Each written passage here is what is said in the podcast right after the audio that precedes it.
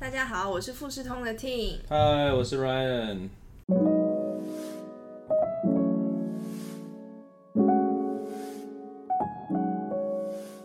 Ryan，二零二零年真的发生了很多事，不管是好事或是坏事。但是我想未来如果讲到二零二零年的话，大家应该第一个想到的都会是肺炎 （COVID-19） 这一个东西。那我觉得在这一次的疫情里面，我们台湾算是全世界的模范生。嗯，那如果能要连接到智慧工厂跟我们制造业数位转型这一个主题的话，我觉得要谈到的是口罩这东西。嗯，那其实，在疫情刚开始的时候，口罩是全球都在缺的状态。没错。不过我们台湾可以在很短的时间以内。达到国内的内需，甚至可以分享到国外去。那这些应该都是需要一些超级智慧来帮忙吧？没错，我觉得这提到很好的点是一开始的时候，我们台湾不管在前面防疫的规范规则，或是做制造这个流程，我觉得都做得很好。比如说，我们很快就发现到要把我们的边境封起来，对，所以从源头的角度，我们就做得非常的好。是，然后事后我们再从发现封完以后，口罩的需求量大不够。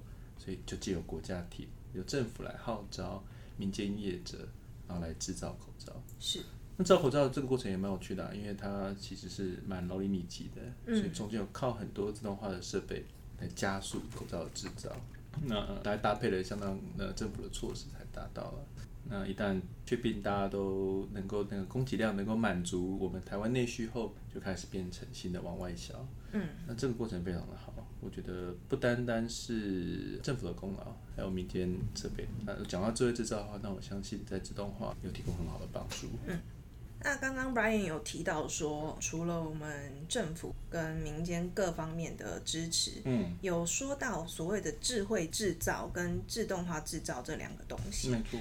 那可以请你帮我们稍微介绍一下，我们富士通提供的智慧制造是什么东西吗？嗯，这说的很好，因为其实啊，大部分的人啊，都会把自动化生产跟智慧制造其实做相连接。那这个也不能算错啦，但是。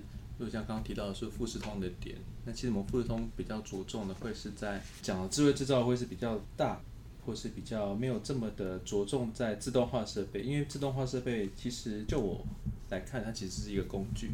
你就把它想成它是我们的 Excel 或者是 Word 档，嗯，来帮助我们达到我们想要达到的目的。是。那智慧制造，我觉得这个议题会包含在我们富士通在二零一六年的时候有推出一个数位转型的计划。嗯。那数位转型它提的范围就不单纯是在制造业，是啊，包含在流通、公部门等等等等。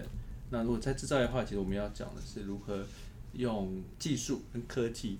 来帮助人们，或者提高这个怎么讲的社会价值，是，然后来分担人员的生活品质提升，或者生活在工作工作跟生活中间如何取到一个平衡点。嗯，那我觉得这是我们富士通在讲智慧制造或讲数位转型中很重要的一个点。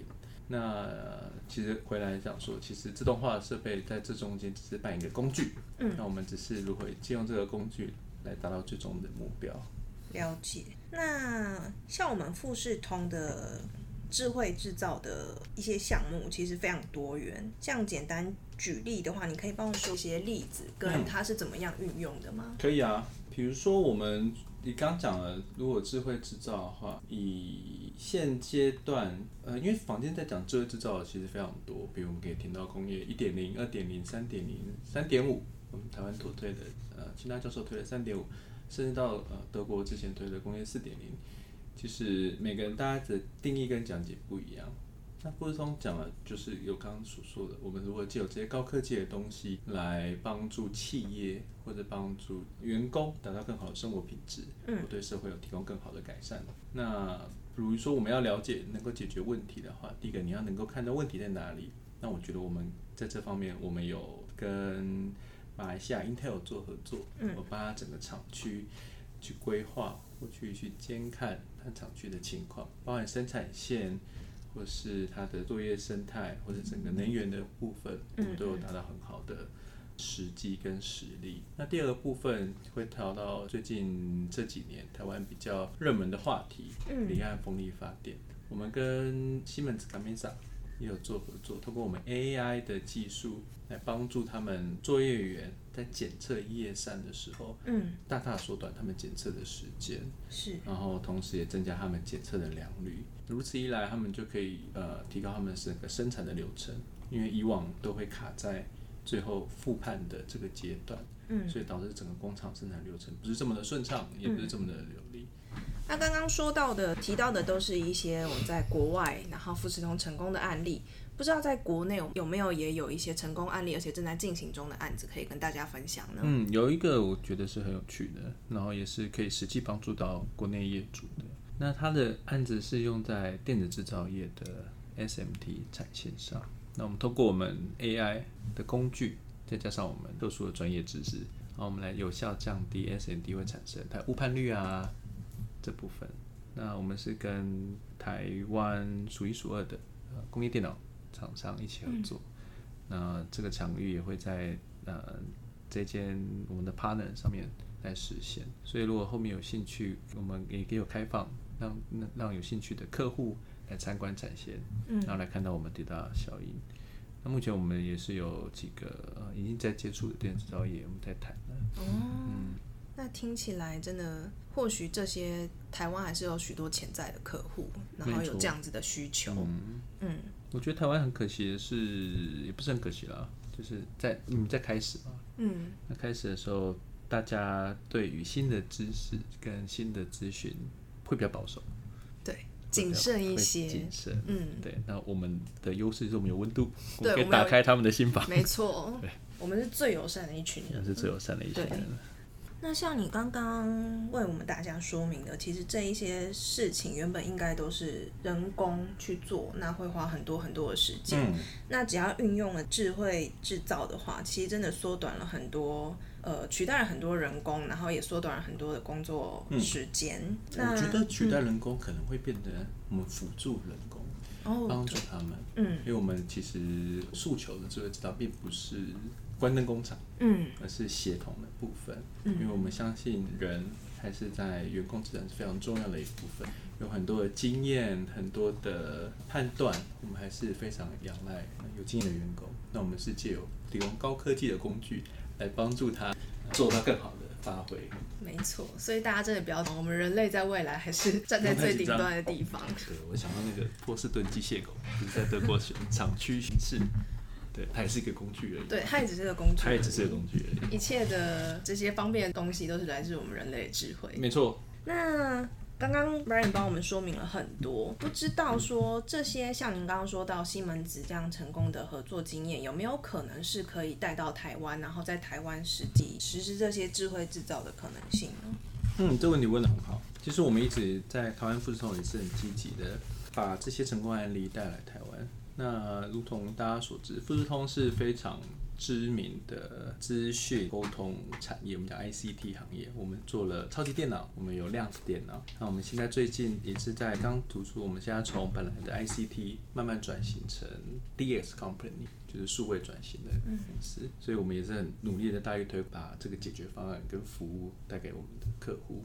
那刚刚我提到的这些案例，其实不外乎都是透过我们的工具，嗯，然后跟在地的业主做结合。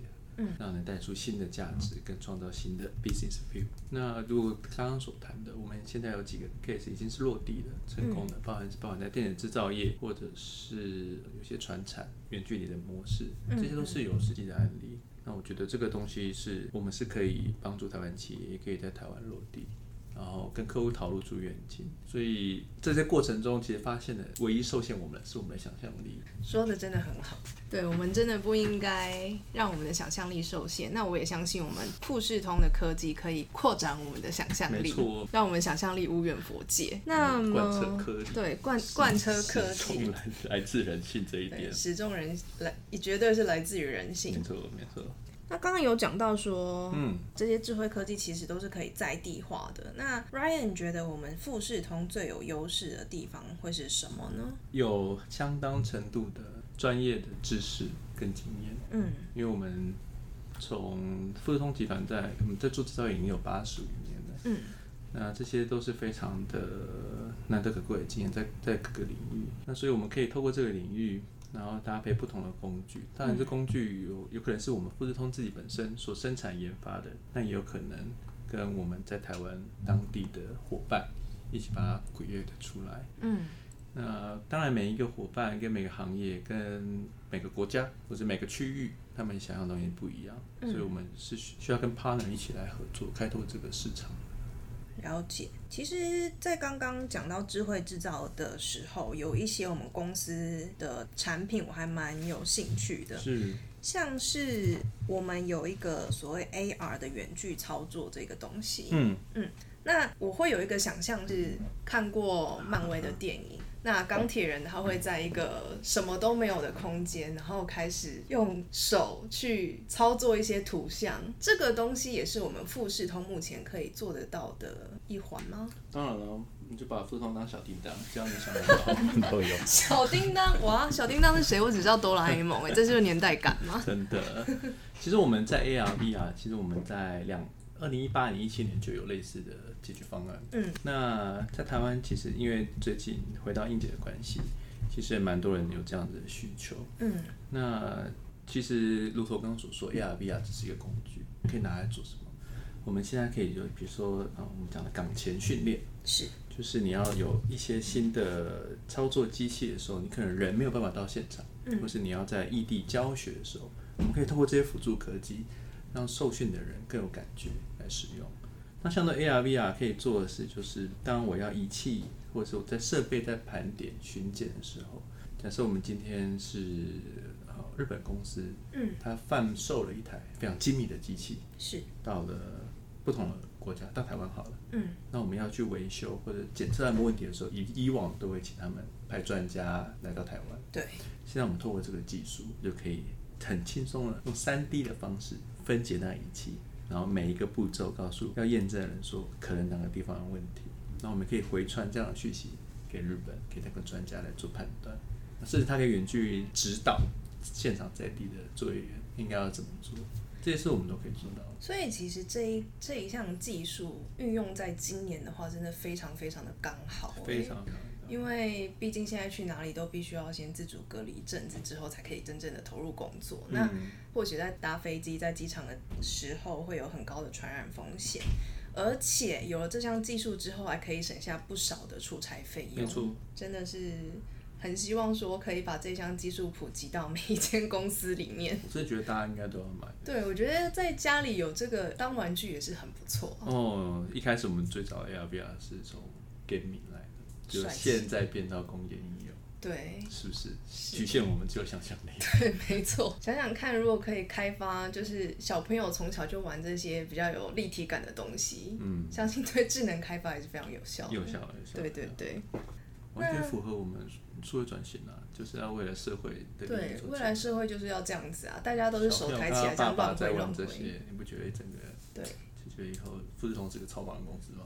对，很霸气，我们要垄断整个市场。那接下来的话，我觉得我们公司好像非常会去听一些在地客户的需求，然后把我们的产品调整成符合当地文化或是符合当地需求的产品。没错。那么，二零二零面对这突如其来的疫情，其实不止我们公司，其他公司甚至各种不同的产业，大家都会想要想办法去转型。对。那么，想要请问 Ryan，对于台湾的制造业的未来，嗯，有没有什么样子的想象？会认为说，或许台湾未来制造业会变成一个什么样子的感觉？嗯，其实台湾制造业，其实台湾的那个我们讲我的年代，或者我上一个年代，或上上个年代，其实我们是靠很多中小型企业支撑整个台湾经济起飞的。是，发展到现在说中小型企业，我们讲很多隐形冠军。水五金其实还是主要的创造台湾经济命脉来源。那他们这些长辈们对智慧制造的观感，我觉得不太一样。大家都想的不太一样，因为他们的就像刚刚提的，我们会把自动化跟智慧制造摆在一起。嗯，因为它可以帮助他很大量的生产。对。那以现在的，我觉得这整个消费形式不太一样，已经比较想比较慢慢从大量制造转成少量克制。多样化的，嗯，所以以往的制造的模式可能会跟一现在模式不太一样，嗯，那这中间就不是单纯可以用自动化来解决，是，因为你没办法应付很快速的产线变动啊，嗯，换线那里面需要取而代之的为什么？你要去分析你产线的动态能不能符合这个客户的需求，嗯，包含你供应商提供的料期能不能符合你的交期，嗯，所以其实都是我觉得很多的资讯流是需要被考虑的。那这些是我们以前不需要。那有资讯流考虑的时候，你要怎么看得到资讯？所以第一步的时候是我们讲资料收集，嗯，跟资料视觉化会是我们接下来会发展的重点。那就像台湾有那个金鸡处，就是有一群。工业局下面，他们在台中有一个智慧制造的厂，其实他们也是在讲说资料收集，嗯，跟资料可视化部分。那其实这方面都是我们富士通非常擅长，嗯，然后又搭配我们富士通的特别的服务，可以听客户讲话，了解客户的心，特别有耐心。对，我觉得这是我们非常独特的优势，特别有温度，特别人性化，特别人性化。毕竟科技始终来自于人性。没错，就是我们一直在 echo 在讲的事情，就是这样子。好哦，那这样感觉起来，我们台湾未来制造业也是会有不停的在进化的。